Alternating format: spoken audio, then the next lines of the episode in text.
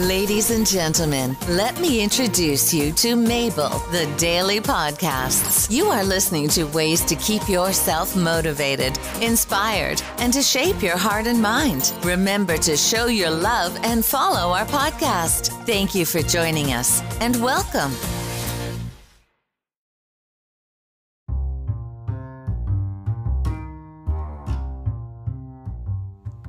Everyone. Let's discuss today three surprising health risks of working from home by Cyril Leah Drummond, and this is from Verywell Health. As the number of people working from home has increased, healthcare providers have seen a rise in work related injuries that are unique to the home environment. That said, experts are hoping to reassure the remote workforce that many of these problems can be prevented or alleviated by taking simple steps to improve your at home workspace. A small study conducted by researchers in Italy has provided early insight into the potential impact that the increase in working from home could have. This study surveyed 51 at home workers in Italy. The results show that 41.2% of at home workers reported low back pain, while 23.5% reported neck pain. About half of the respondents said that their neck pain 50% of them had gotten worse since they started working from home. While the study was small and limited in scope, it asks some important questions for employees who are trying to minimize the physical and emotional toll of their new work life. Good news! There are practical solutions that most workers can benefit from. Musculoskeletal pain from a not quite right desk setup, unsupportive chair, or just long hours sitting down is a common problem among workers, both in an office setting and at home. Meredith Christensen specializes in ergonomics at Fern Health, where she's a clinical scientist for the at home musculoskeletal pain care program. She recommends placing your computer monitor about arm's length away and keeping your hips and knees at a 90 degree angle. It also helps to avoid sitting on the couch or in bed for prolonged periods. That's so true. I used to sit in bed and that was catastrophic. I felt the pain. I couldn't walk well. While proper ergonomic alignment matters, Christensen tells Verywell that it's even more important to get up and move or change positions every hour of your workday. So, hey people, let's just start now. Put your cell phone with alarms every single hour to make a sound, music, anything, vibration something that reminds you to please stand up, move, do something because you should move every hour. You should change positions every hour. For example, try alternating between sitting at the dining room table and standing at the kitchen counter, which could serve as a standing desk. That's something that my oldest daughter do. Yeah, kudos to her. If you're still uncomfortable, don't ignore it. If you're in pain, it's important to get it managed right away so it doesn't become a more chronic issue, Christensen says. Eye strain. After hours at your computer, you probably felt your vision going a little blurry or even developed a slight headache.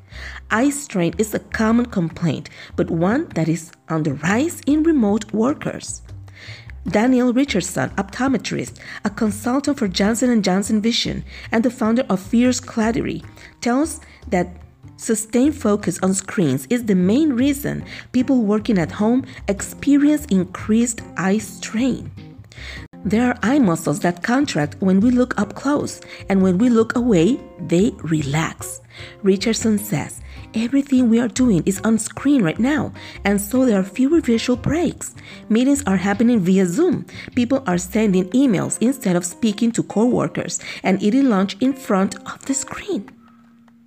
Richardson recommends adjusting the angle of your computer screen to be 15 to 20 degrees below the horizontal eye level. The blue light. Another contributor to eye strain is the blue light emitted from screens, which can disrupt vision. Blue light focuses in front of the retina, so the eye has to work harder to focus on the screen with that wavelength. Richardson says that wearing glasses that filter out the blue light will make digital devices more comfortable. And Richardson recommends following the 20 20 20 rule. Every 20 minutes, take a screen break and focus on an object that's 20 feet away from you for at least 20 seconds. 20 20 20 rule, okay? 20 minutes, you take a break and look for something 20 feet away for 20 seconds.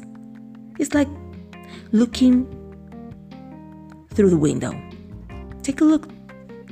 What is outside your house? For 20 seconds, every 20 minutes. Okay, so we, now we have to change our alarms. Instead of every hour, we have to have alarms for every 20 minutes. That's going to be a lot of alarms, but we need that, right? Getting up and moving can also help. I encourage my patients to go for a walk or have a cup of coffee or tea and look outside, Richardson says. Glasses and contact lenses. If you try making these changes but eye strain and headaches persist, it might be time to make an appointment with an optometrist. We're prescribing a lot more computer glasses, prescription glasses specifically to relax the muscles while they look at the computer screen. Even that little bit of extra work can trigger migraines. If you prefer contact lenses to glasses, she says daily disposable contact lenses are thinner and more breathable than monthly or two week lenses. We've been switching a lot of patients to make them more comfortable. If you decide to go to contact lenses route, Richardson recommends using a hydrogen peroxide based contact lens cleaning solution. Ice drops. Richardson also recommends using a lubricant for dry eyes. Whenever you're doing sustain your work, you blink less. So I recommend over the counter artificial tears. Mental health. Jagdish Khubchandani, PhD, a professor of public health at New Mexico State University, is currently researching the mental health effects of working from home. Khubchandani has identified several commonalities among those who work from home and have increased health risks. American homes were not designed to be offices. More people work in a greater number of hours, and there are no office time boundaries, he says.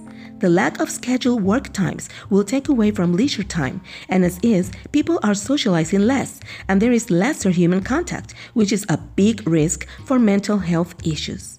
In addition to the effects on mental health, isolation and a sedentary lifestyle also contribute to weight gain and obesity. In some cases, a lack of workplace related health services might allow pre existing health issues to get worse, and preventative care could suffer as well. On the upside, some participants reported better health since they began working remotely. Some individuals are now less likely to skip meals, fast, or eat unhealthy due to having more control over their lives, such as saved commute time. Beyond physical health, the benefits of being at home more can extend to emotional well being and even productivity. More opportunities to stay with children and family means greater cooking at home as well, and improved diet and sleep and social bonding for some.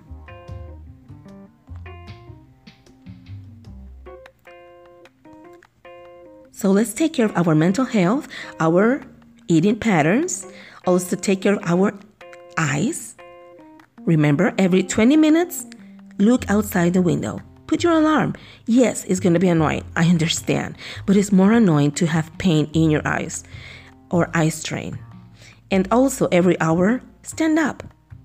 Stand up and try to get some water, do something, because you deserve to have a good health even though you're at home working.